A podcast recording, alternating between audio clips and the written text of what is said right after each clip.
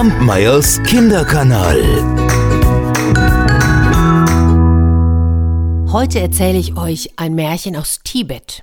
Und ich finde, da sind so viele Motive drin, da könntet ihr auch mal wieder ein Bild malen, oder nicht? Ich habe schon so lange keine Bilder mehr von euch bekommen. Mal schauen, vielleicht klappt es ja dieses Mal. In den Show Notes, da findet ihr auch die, die Angaben, wohin ihr mir das schicken könnt. Aber jetzt erzähle ich euch erstmal das Märchen. Also, da lebten einmal vor langer, langer Zeit ein Fasan, ein Hase, ein Affe und ein Elefant. Und die vier, die wurden richtig dicke Freunde. Die machten am liebsten alles zusammen. Und eines Tages, da saßen sie dort und, und hörten von einem wundersamen Pfirsichbaum. Der sollte zehntausend Jahre alt sein. Ja, und die Früchte, die würden das ganze Jahr über wachsen. Und weil der Fasan derjenige war, der fliegen konnte, schickten sie ihn los, er sollte doch von diesem wundersamen Pfirsichbaum einen Ableger holen. Und so flog der Fasan. Und er flog und er flog und er flog. Und die anderen drei warteten. 33 Tage lang. Und danach kehrte der Fasan zurück. Ja, jetzt hatten sie einen Ableger von jenem wundersamen Pfirsichbaum, doch was sollten sie damit tun? Es war der Hase.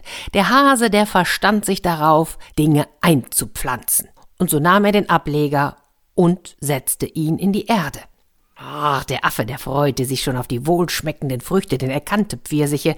Und so versuchte er, indem er täglich den Boden ein wenig düngte, das Wachstum zu befördern.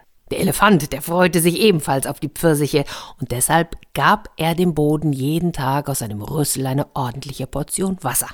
Und unter dieser gemeinsamen Fürsorge, da wuchs der Baum schnell heran und trug Früchte.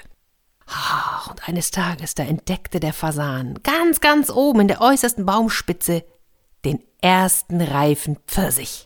Da dachte er bei sich, hm, ich war derjenige, der den Ableger mühsam herbeigeholt hat. Mein Verdienst ist wahrlich am größten, hm? Also dürfen die anderen mir auch nicht verwehren, dass ich den ersten Pfirsich fresse. Und so flog er hinauf und fraß den ersten Pfirsich. Und weil die anderen Pfirsiche auch alle dort oben wuchsen, fraß er jeden Tag, bis er satt war. Naja, für den Affen war die Sache ja auch nicht so schwer. Hm? Wenn der fressen wollte, da kletterte er einfach auf den Baum. Dann war er wieder satt und kam herunter. Und auch der Elefant bekam seinen Teil. Er konnte mit seinem langen Rüssel an die unteren Äste reichen, und nach und nach füllte sich ja der Baum mit Pfirsichen, und so wurde auch der Elefant satt. Am schlechtesten kam dabei der Hase weg. Der schaute sehnsüchtig zu den Früchten hinauf. Och, die dufteten, oh, und er leckte sich die Lippen und hoppelte ratlos hin und her. Und der Baum, der wuchs höher und höher. Und eines Tages, da, da erreichte selbst der große Elefant mit seinem Rüssel nicht einen Pfirsich mehr. Und da begann der Streit zwischen den Freunden. Elefant und Hase verbündeten sich gegen den Fasan und den Affen. Diese Ungerechtigkeit, wir dulden es nicht länger. Nur ihr beiden könnt Pfirsiche ernten. Und wir, wir bekommen nichts mehr, weil der Baum zu hoch für uns ist. Und ihr müsst ja wissen, dass wir es waren, die den Baum gepflanzt und gegossen haben. Der Hase, der fügte noch hinzu, ja, und außer ein paar herabgefallenen Blättern habe ich noch nie etwas von diesem Baum erhalten. Der Fasan und der Affe aber, hm, die schüttelten mit dem Kopf. Nein, die scherten sich überhaupt nicht um diese Vorhaltungen. Als der Elefant und der Hase schließlich nicht mehr weiter wussten, da suchten sie einen Weisen auf, und der sollte den Streit entscheiden. Der Weise kraulte sich seinen Bart und sagte Ach, ihr sollt euch doch nicht streiten. Nun, Soweit ich ja weiß, gab es hier überhaupt nie solch einen Baum. Woher stammt er also? Und wie ging es zu, dass er hier gewachsen ist? Wenn ihr mir das sagt, kann ich euch vielleicht einen Rat geben. Da begann der Fasan zu sprechen. Ja, du hast recht. Ursprünglich gab es hier solch einen Baum gar nicht. 33 harte Tagesreisen habe ich hinter mir, um einen Ableger herbeizuschaffen. Ja, und sollte ich bei solch einem großen Verdienst nicht auch die Früchte ernten dürften? Naja, sagte der Hase, stimmt schon, dass der Fasan den Ableger herbeigeschafft hat. Aber er wusste damit nichts anzufangen. Erst als ich daran ging, den Ableger einzupflanzen, ist ein Baum daraus geworden. Und bis auf ein paar Blätter, die herabgefallen sind, habe ich bislang noch nichts davon verspeisen können. Wie die Pfirsiche schmecken, das weiß ich bis heute nicht. Ist das gerecht? Naja, Moment, Moment, Moment, mischte sich da der Affe ein. Meine Verdienste sind ja auch nicht eben klein, hm? Erst durch mein regelmäßiges Düngen konnte der Ableger überhaupt zu einem starken Baum werden. Naja, Schließlich mischte sich der Elefant ein. Obwohl der Ableger hergebracht worden ist, ihn einer eingepflanzt und ein anderer für Düngung gesorgt hat, wäre der Ableger ohne mich vertrocknet.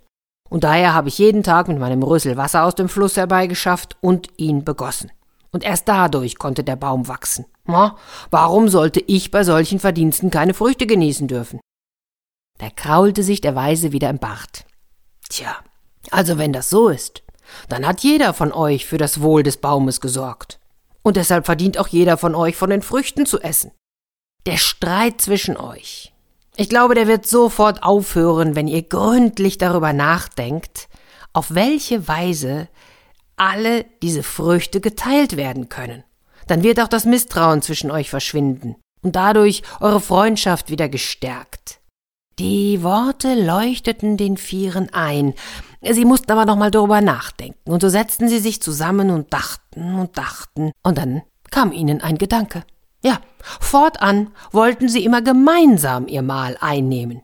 Der Elefant sollte sich unter den Baum stellen, der Affe auf den Rücken des Elefanten, der Hase auf den Rücken des Affen und der Fasan, der musste auf den Rücken des Hasen fliegen.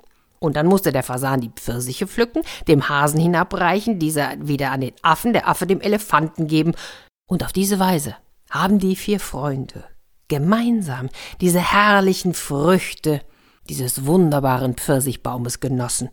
Und so machen sie es bis heute. Achtet mal drauf, wenn ihr die vier seht. Kampmeyers Kinderkanal.